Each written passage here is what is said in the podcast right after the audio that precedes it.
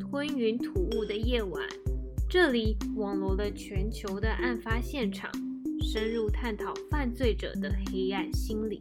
不过，我们不是 FBI，也不是 CSI，我们是台湾版的美女纠察队。珊珊、丽丽，该是出任务的时候了。各位听众朋友好，欢迎收听《吞云吐雾的夜晚》，我是丽丽。好久没有跟大家说说话了，我希望在节目的一开始可以跟大家交代一下我最近的状况。最近呢，发生了很多的事情，然后我的行程也非常的满。其实我有很多的话想要跟你们分享，只不过最近我就一直在等待一个黄金时刻。刚刚我就说，我就经历也蛮多事情嘛，不管是跟朋友约出去更新近况，或者是嗯我在自己读书的时候有一些启发啊，或是看了电影、看了展览等等，都有吸收了一些很多外界的资讯。可是我觉得吸收外界的资讯之后，马上的产出这件事情对我来说并不会很难。可是我觉得。当我在产出的时候，我就非常想要分享对于这件事情的感动，或者是对我自己有什么启发。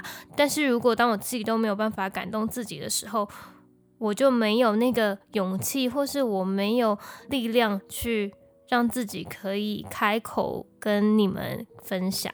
然后有时候我就会有一点小小的责怪自己，会想说。啊，时间到了，但是我没有那个动力，我应该要怎么样去维持自己的动力呢？去讲出所谓的感动，因为我觉得感动有一点像看天吃饭吧，就是今天呢，你在你的生活当中是否发现一些小小的生命奇迹呢？这件事情是比较困难的，因为可能今天看了这一朵花，你觉得嗯，就不就是一朵花吗？但是你明天看的时候，你就会诶看到它的花瓣是圆形的，然后它的根茎叶是长什么样子？那它们配合起来有什么样不同的火花？说不定你明天就是这样的一个想法。所以我一直在等待这个东西，然后我觉得这种东西是。越去揠苗助长它，它越不会出现。你可能越希望说，好，我今天每个礼拜都要出一集嘛。我当然是每个礼拜都要有很多的感动，所以我就希望我是真的受到一些感动之后再回馈给你们。而且我觉得这个生命的火花不太像是你一次性的一个大火花，让你有办法去跟别人分享。而是呢，这个火花是渐进式的。假如你三个月前呢，你就在你的人生当中发现了一个小小的火花，那就很棒，就把它保留在你的记忆库里面。接下来到了前第二个月呢，那你又发现了一个中型的火花，那也非常的好，就继续的存在你的资料库里面。那到了第三个月的时候呢，才发现一个非常大的火花。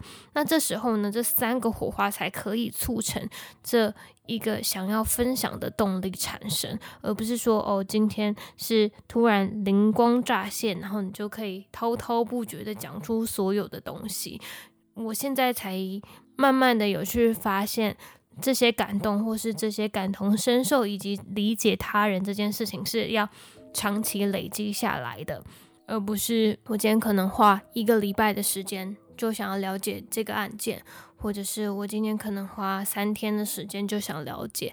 是虽然有时候情况难以避免啊，但是我如果可以的话呢，我比较倾向说每天都吸收一点资讯，然后放到自己的资料库。如果可以的话，也拿起笔把它记下来。我想这样可能对我之后啊做。节目的时候会有更大的帮助吧？那我就跟大家分享一下我的一些心路历程。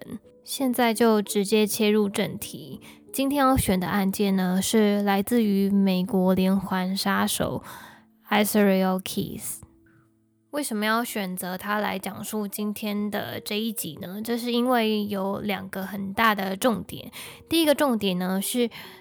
今天这个案件呢，跟其他的美国连环杀手很不一样的是，这个杀手呢，他有一个特点，就是他并没有一个特定的目标。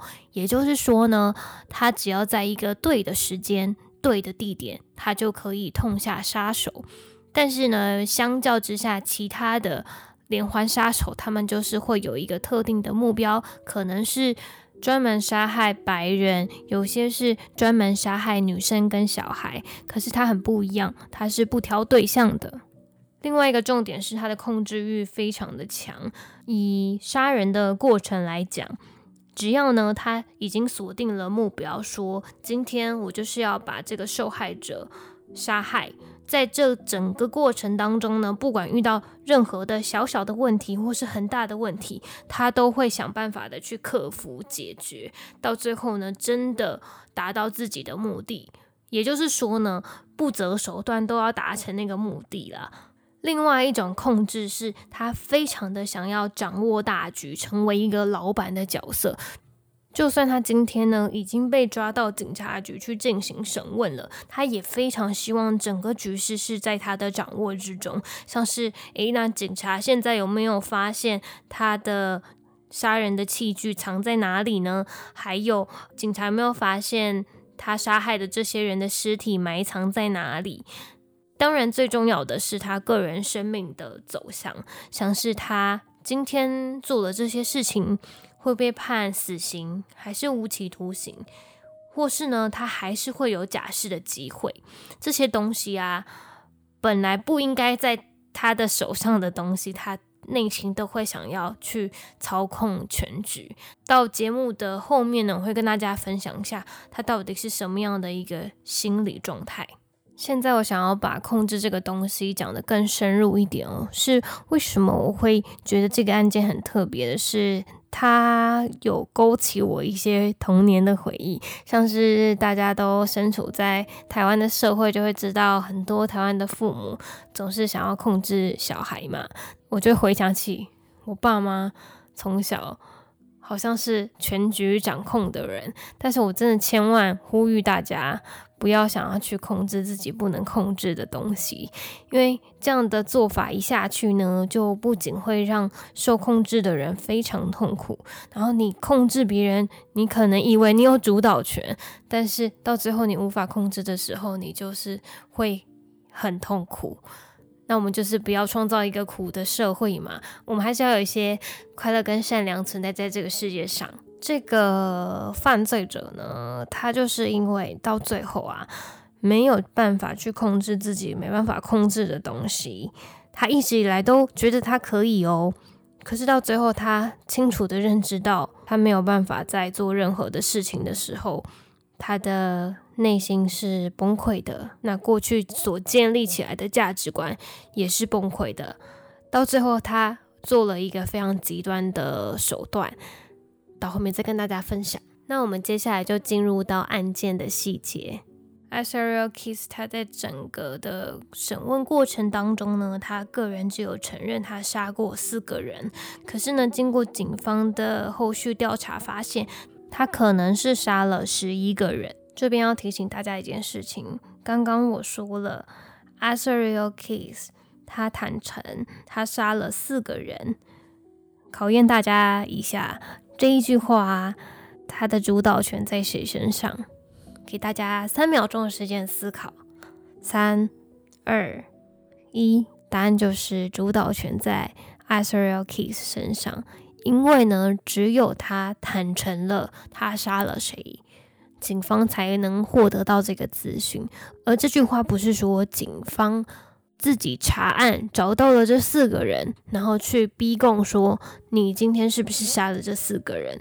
所以从非常简单的描述，其实就可以看得出来一些些玄机所在。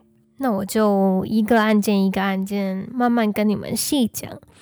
在二零零九年的四月八号，Kills 他就租了一台车，埋伏在纽泽西州，希望可以等待他的猎物上手。展开他的杀人计划。那在这个地方呢，就观察了一段时间，他就在寻找目标，到底谁才是他心中最适合的人选。后来他就发现啊，有一个女生叫 Feldman，是一个很好的目标。为什么说很好呢？原因不是因为她是一名女性，也不是因为她是一位白人哦。原因非常的单纯，就是这个女生呢，刚好就在这个地方。而且啊，他的身边是没有什么外部支援的，这是因为呢，这个女生呢，在很年轻的时候，她的家人就把她给抛弃了。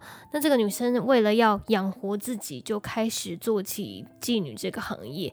于是她其实是没有什么家人跟朋友的，所以 Kiss 他就是一路的跟踪了这个女生，到最后就把她绑上车。再到了一个叫 Tomple Lake 的地方，并且做了一个很不好的事情，再把他加以杀害。后续呢？为什么警方可以知道湖呢？因为 Kiss 又没有告诉警方，他们怎么会知道？就是因为呢，警方他们有调查说，Kiss 他之前有没有什么犯罪的记录，就发现说，诶 Kiss 他曾经在这个地点有抢劫过当地的银行。这要补充说明一下。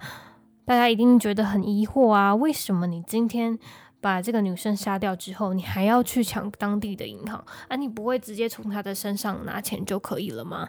但是因为当时的妓女身上的钱也很少，然后 Kiss 他是非常非常需要现金的，这是为什么呢？这是因为呢，他去买一些杀人的器具的时候，他都需要现金的交易，不行使用。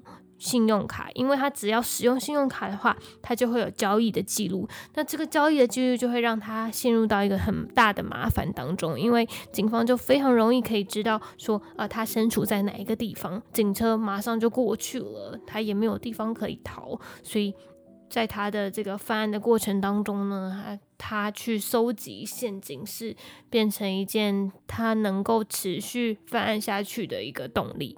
这边不是要告诉大家说，你今天在路上看到有人付钱的时候都是用现金，然后很大叠的钞票的时候，你就要跟他讲说，哎，你是不是罪犯？千万不要这样子，因为人家可能是有钱人，然后你就可能因为这样的一个举动，就丧失了跟他认识的机会，是很不好的。不仅是对他不好，对你更是不好。哈，对你个人人生的旅途是很不好的，所以不要这样子以貌取人。我说的是针对这个个案，这时候就要讲到二零一一年发生了什么事情。可是，在讲到二零一一年的时候，就会开始想说，那二零零九到二零一一年，难道警方没有发现有一个女生失踪了吗？对他们没有找到。然后这个犯罪者就继续的犯罪下去，在二零一一年的六月八号半夜的三点钟，他就开始寻找第二名的受害者。跟第一次杀人的时候一样，他会先在外面观察一段时间，评估说在这个房子里面的人是不是适合当他的攻击目标。Kiss 看了很久，意外的发现，诶。这对夫妻似乎是一个很好的猎物，因为他们没有小孩，又住在一个郊区，在平日假日的时候也很少朋友来找他们。或许是因为退休了吧，所以两个人想要享受退休后的两人时光。可是这看似美好的两人时光，却在 Kiss 的架构之下呢，是潜藏着无数的危机。Kiss 闯入这对夫妻的家里，慢慢的上楼，然后再悄悄的打开这对夫妻的房门。他就发现啊，这对夫妻正在进行深层的睡眠。进入房门后的 Kiss 直接打断他们的睡觉时光，命令他们赶快下楼，走到外面的农舍。在这对夫妻走路的过程当中，Kiss 有特别提醒一件事情，就是希望他们两个不要踩到脚底下的玻璃碎片。那这个玻璃碎片呢，是 Kiss 他打破东西所留下来的。我在这边推测啊。他之所以叫这对夫妻不要踩到，有几种原因啊，大家可以去自行的思考。我自己推测出来是有两个原因。第一个原因是我前面有提到，Kiss 他是一个控制欲很强的杀手，所以他希望啊这个尸体是完整的。只要上面有任何的一个伤口，应该都是由他动手，而不是由不小心受伤啊，或者是呃这个受害者他可能自杀的这些伤口，他希望可以保存尸体的完整性。那另外一个原因就比较单纯了，是他不希望呢这一对夫妻在走路的时候踩到玻璃碎片，这些碎片所发出来的声音就非常有可能引起邻居的注意。也就是降低自己会被发现的几率。这对夫妻在走路的途中呢，虽然他们两个都有被绑住嘛，可是这个老婆呢，她就很聪明，不停的扭动自己的身体，想办法的挣脱。诶，真的这个绳子就被她挣脱下来了，所以她就心里想说啊，好紧张哦，我要赶快逃离这个现场。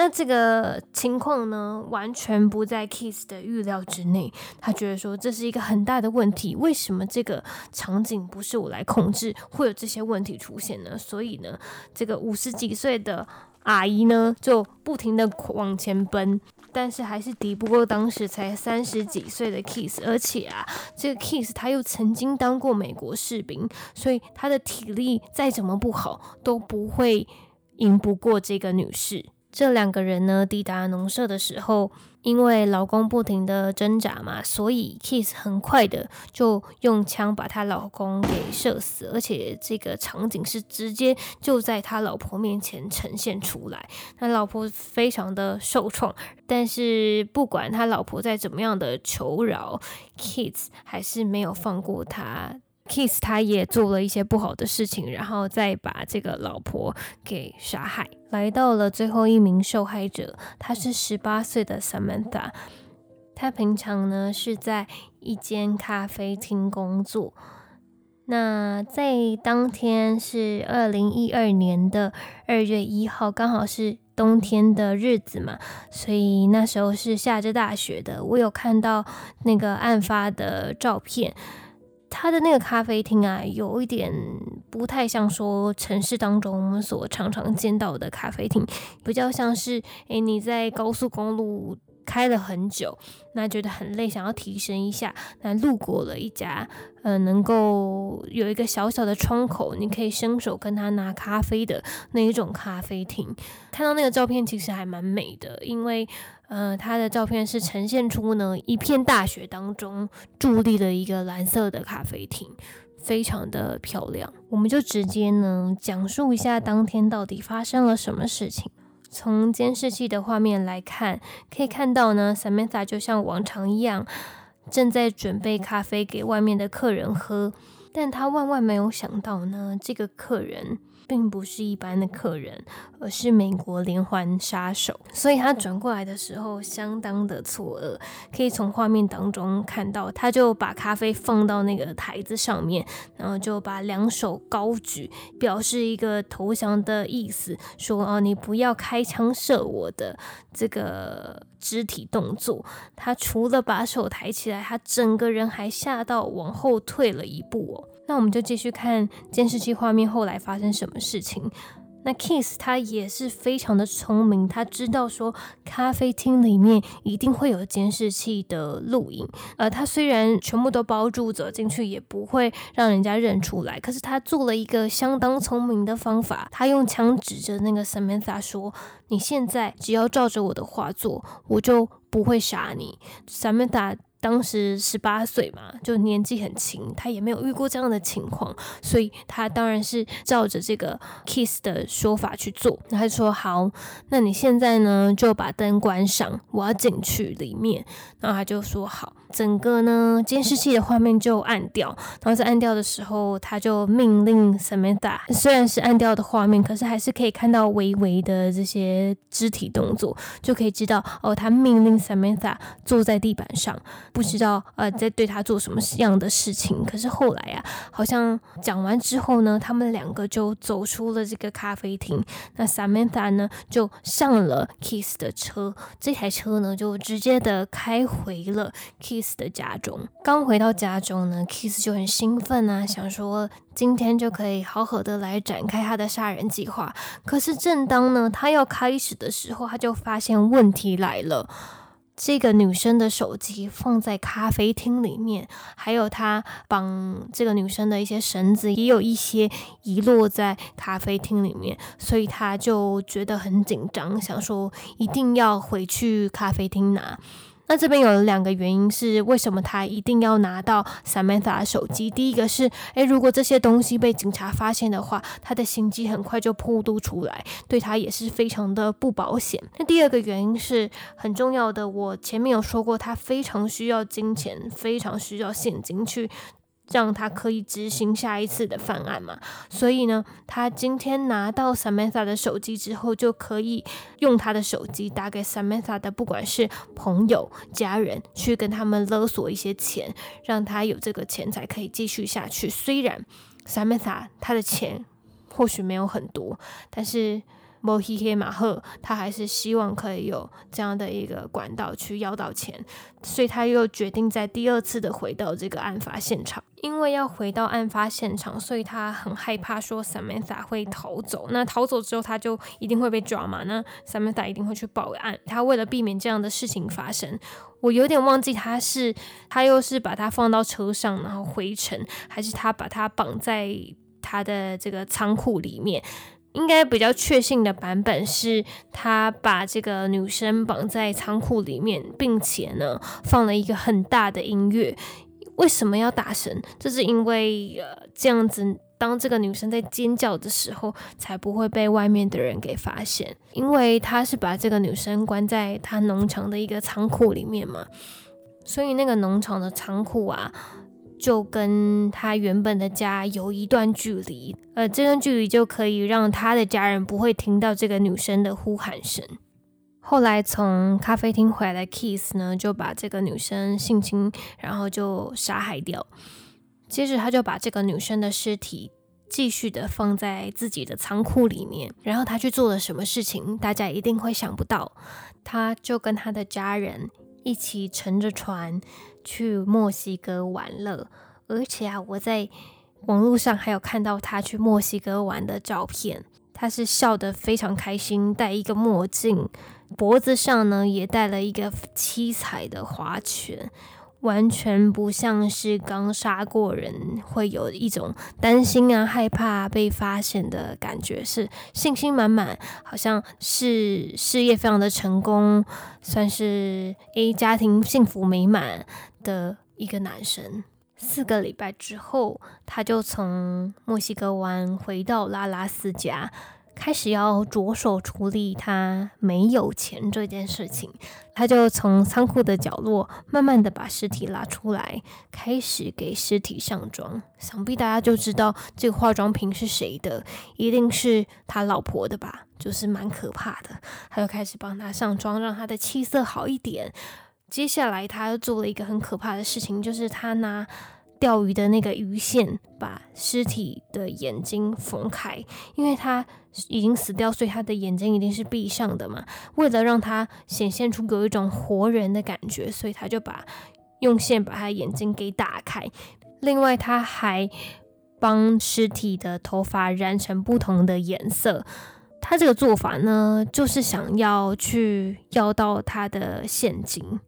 因为我们单从这个照片来看呢，就会觉得说这个女生还活着，她有一种也不能说生气蓬勃啦，就是说她的气色还在，然后眼睛是睁开的，我们就会认为她可能还有生命迹象，不会觉得说她是被人家上妆或是呃刻意制造的假象嘛，就可以让 Samantha 的家人有一些希望。那 Samantha 的家人当然就是可以汇钱给她。Kiss 当时呢就用。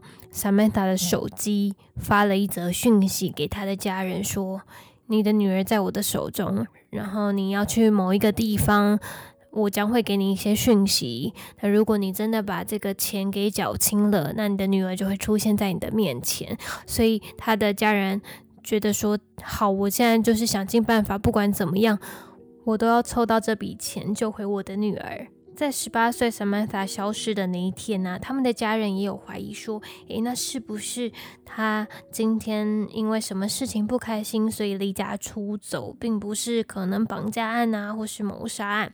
但是他们想来想去，或者是警方查案的时候，都发现说，其实 Samantha 他最近啊，或是以往的人生经历都是非常的美好的，就没有什么样很大的问题。因为她现在有一个交往九个月的男朋友，而且她的家里跟她的相处也是蛮和乐的，并没有什么冲突，那也就没有一个可以离家出走的原因啊。所以啊，警方这时候才往谋杀案啊，或是绑架案的方向去进行调查。听到这边呢，大家有没有觉得一个地方蛮奇怪的？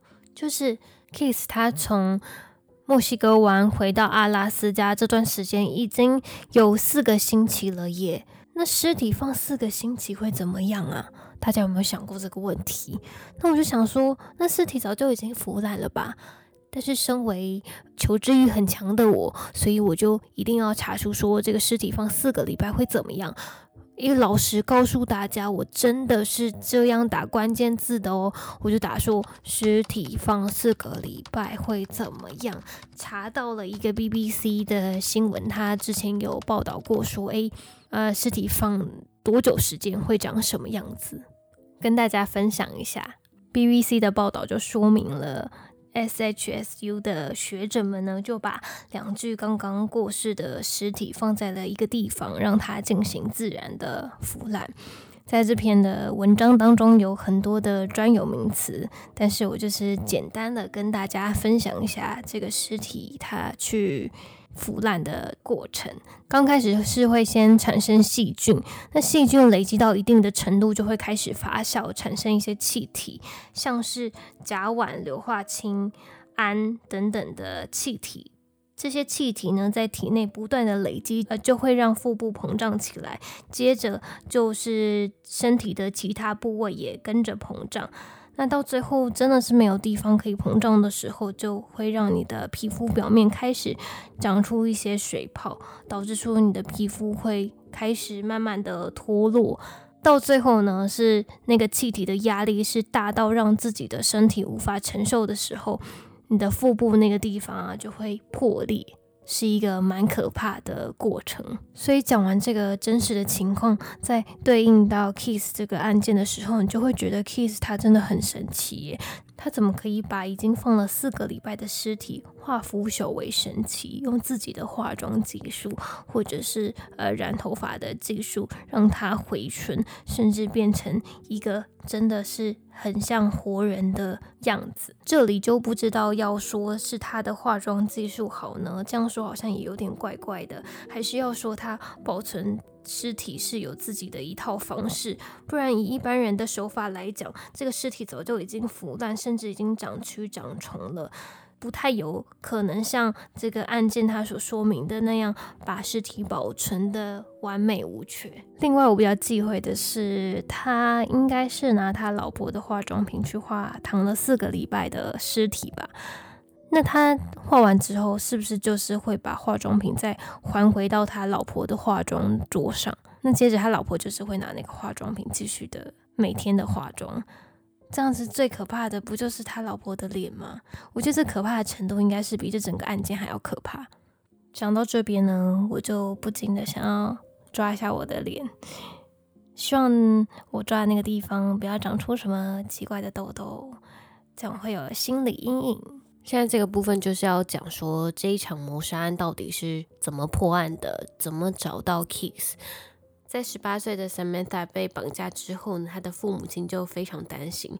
这时候，这个歹徒 Kiss 他就有传简讯给他爸妈说：“我要三万美元。”你们赶快准备好，不然你的女儿就要被我杀掉。于是他父母亲就很担心啊，想说好，我一定要赶快筹钱。那筹了之后呢，警方就决定要跟他的父母亲合作。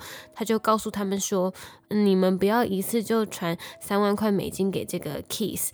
你们现在呢，应该要做的事就是分次传钱，一次大概传五百美金给他就好了。这样子呢，我们的警察就可以很好的去追踪到这个账户的地点到底在哪里。追踪到之后，就可以赶快去找到 Kiss 的所在，并且把他逮捕，然后救出你的女儿。在警方跟家属的合作之下呢，Kiss 他在二零一二年的三月十三号上午。在德州的某一个停车场被抓到了之后呢，他也被引渡到本来他的居住地阿拉斯加进行案件的审查。在二零一二年的四月到二零一二年的十月这六个月当中，调查人员就和 Kiss 进行了数十个小时的对谈，希望呢可以在这个对谈的内容当中搜寻到一些线索，找到还没有被找到的受害者。Kiss 就跟调查人员分享了他过往为什么会想要杀害陌生人的一些动机。他就讲了一个情境，就是他在十几岁的时候就有想要去性侵别人或者是杀害别人的这个想法，而且他当时就已经对撒旦的主义非常的感兴趣。然后他就开始计划说，他有一天呢，一定要用撒旦这个仪式把一个人给杀掉。Kiss 在年轻的时候就在河边当工作人员，然后他在河边当工作人员的时候，也不是闲闲没事做，而是在探寻说有没有一个很好的目标可以下手。他就发现有一个女生觉得他是一个很好的对象，于是呢，Kiss 就把这个女生拖到一个很偏僻的露营地的浴室，并且用绳索把她身体都绑起来，也性侵了她。本来的预计呢是要把这个女生勒死，然后就把她的尸体放在这个浴室里面。因为这个营地真的是很偏僻，所以他心里认为说绝对不可能有人可以找到。这个女生的尸体。不过当时啊，Kiss 是很年轻的青少年嘛，所以他也没有什么经验。再加上他当时还没有演变成这么血腥暴力的杀人犯，所以当这个女生不断的在求情说：“拜托拜托，你放我走！如果你能够放我走的话，我绝对不会跟别人说，我也不会。”呃，好像认识你一样，我会假装不认识你，你绝对不会有被警察或是你的家人怀疑的机会。在这个女生不断的说服之下，Kiss 动摇了，于是他决定说好，那他就放开这个女生。那在讲这个故事的时候啊，他也对调查人员讲说，我觉得啊，我当时真的是太胆小了，我不应该要把这个女生放走，我觉得我当时还是一个不够暴力的人。于是他就说了一个蛮可怕的话，他就说，在那个情况之后呢，他就下定决心，再也不要让这种事情发生。所以后续的受害者呢，不管再怎么求情，Kiss 还是不会心软的，持续的将他们给杀害。说到 Kiss 黑化的过程呢，就不禁让我想到我最近看了一部台剧，名字叫做《他们创业的那些鸟事》，而这部剧也是林心如所指导的。那在这部剧里面呢，有一个男生非常的喜欢一个女生，叫做夏芷。那这个女男生也是喜欢她六年之久。那呃，到了剧情的某一个桥段的时候，这个男生突然一百八十度的大转变，然后整个人瞬间从一个很善良的男生变成黑化，成为一个非常物质啊，然后呃心机蛮重的一个男生。这就呼应到这次的案件，Kiss 他也有黑化的过程。那或许我们用外人的眼睛来看的时候，我们就会觉得，哎，这两个男生都是在某一个时刻突然一百八。十度的大转变，呃，我们就会觉得很惊讶，为什么一个人可以转变这么多？但是如果我们真的跟他亲近的相处，或者是当他的朋友、当他的家人的时候，你就会知道，这样黑化的过程并不是一蹴可及的，而是它是长时间累积而来的。之所以外人会觉得说是一下子转变，是因为我们看到的都只是压倒骆驼的那一根稻草，而不是这个循序渐进的那个过程。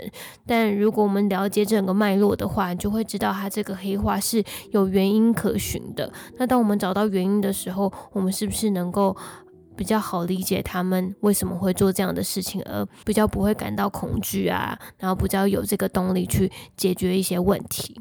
警方在跟 Kiss 的对谈当中，他们为了让 Kiss 可以讲出更多的线索，像是他到底是把凶器藏在哪里，还有那些被杀掉的人，他们的尸体又埋藏在哪里呢？为了得到这些答案，所以这些调查人员就有一点奉承。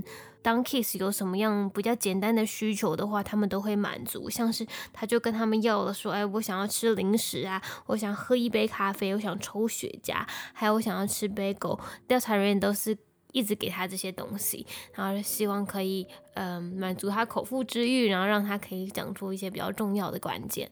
所以啊，你就会看到监视器画面是非常奇特的。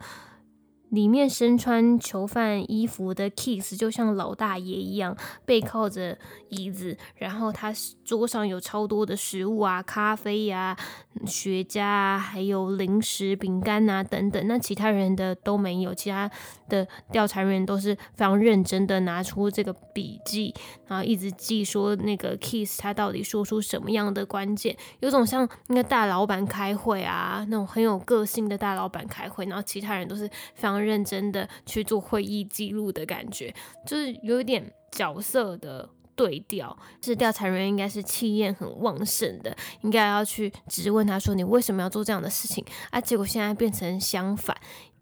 不过我觉得啊，警察也不是笨蛋，他们就是知道呢，Kiss 非常需要这种控制的感觉，想要控制这整个局面，比较像是说：“诶，我今天跟你讲了一个。”我把武器藏在哪里？那你们就去查哦。如果你们查不到，也不要怪我。我毕竟已经跟你讲我藏在哪里了，或者是这个尸体啊藏在哪里，警察呢就会给 Kiss 一些主导权。虽然呢表面上看起来是 Kiss 好像是一个赢家，但是事实上他的人身自由还是被限制住的，还是限制在这个警察局里面，并没有办法逃脱。所以这有一点像是。警察为了达到自己的目的所做的一个手段嘛，不太像是整个局面都是被 Kiss 所掌控的。那其实我刚刚讲的那个情况呢，就跟 Kiss 他过往所做的那些案件，他所掌握到的控制权有所不一样哦。因为过去呢，他是万事都具备，例如器具都已经准备好啊，还有人跟地点啊，什么都已经预备好了，他才做这个执行的动作。等于说全局都掌握在 Kiss 一人手中，但是呢，今天一到审问的情境当中，Kiss 本来以为整个情况都掌握在他手中，但是这控制权其实有慢慢在转移了，转移到不管是调查人员的身上，或是警察的身上。我相信他可能是自觉能力没有这么强，所以他。不太知道说他的权力已经慢慢的凋谢，他还是觉得自己是一个最聪明、最自由，然后比任何人都还厉害的一个犯罪者。但是到最后的时候，他意识到他的权力或是控制已经慢慢的剥落的时候，他就进入到一个非常崩溃的情况。Kiss 跟调查人员的对谈持续了很久的时间。导致说调查人员的耐心逐渐的丧失，Kiss 也没有耐心了。他就觉得说他到底要被关到什么时候？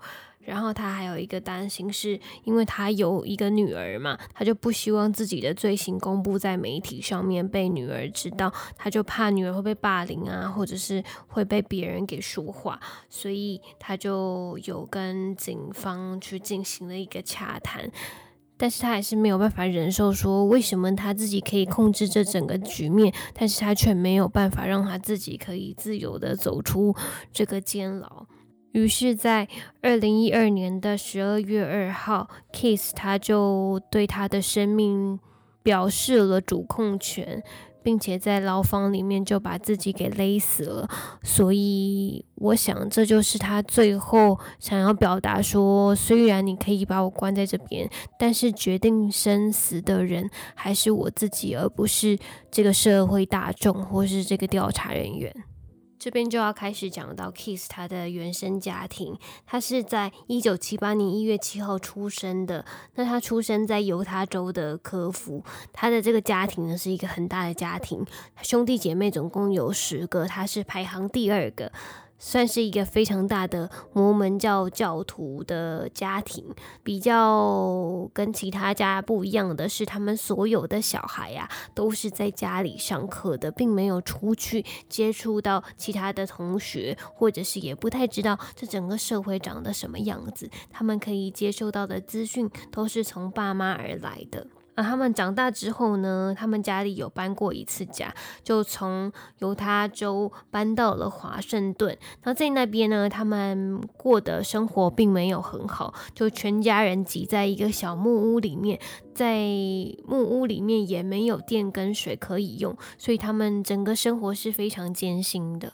因为搬家的关系啊，他们家人就要从原本的教堂去到另外一个教堂。可是这个教堂跟其他教堂很不一样的是，他们开始鼓励白人至上主义的这些意识形态。所以，Kiss 他其实在很早的时候就放弃了基督教的信仰，开始转为非常的崇拜撒旦的信仰。所以他就持续的研究当中。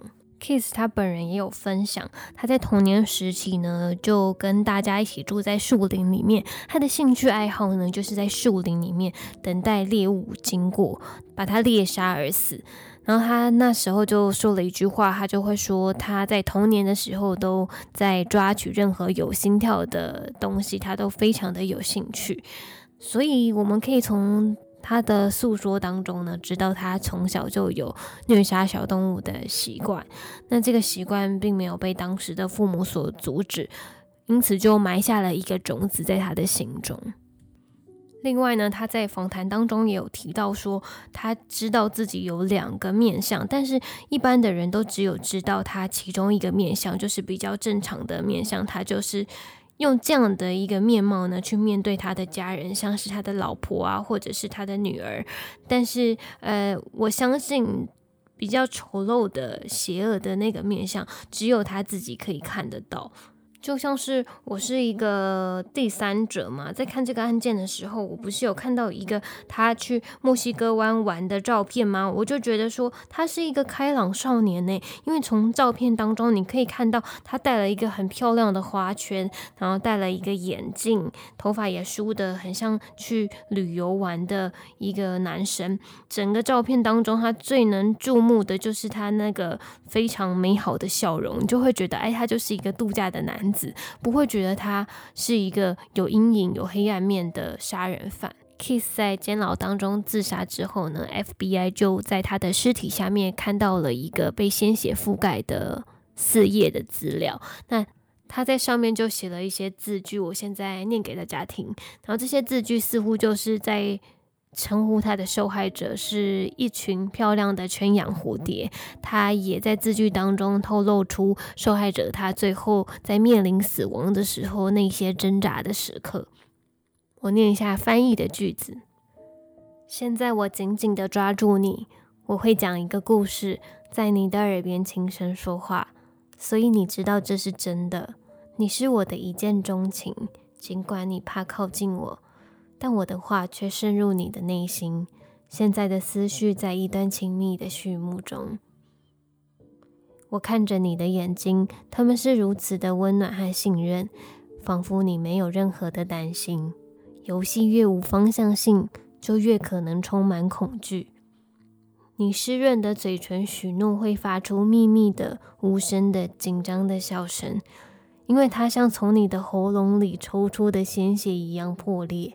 这里不会再有笑声了。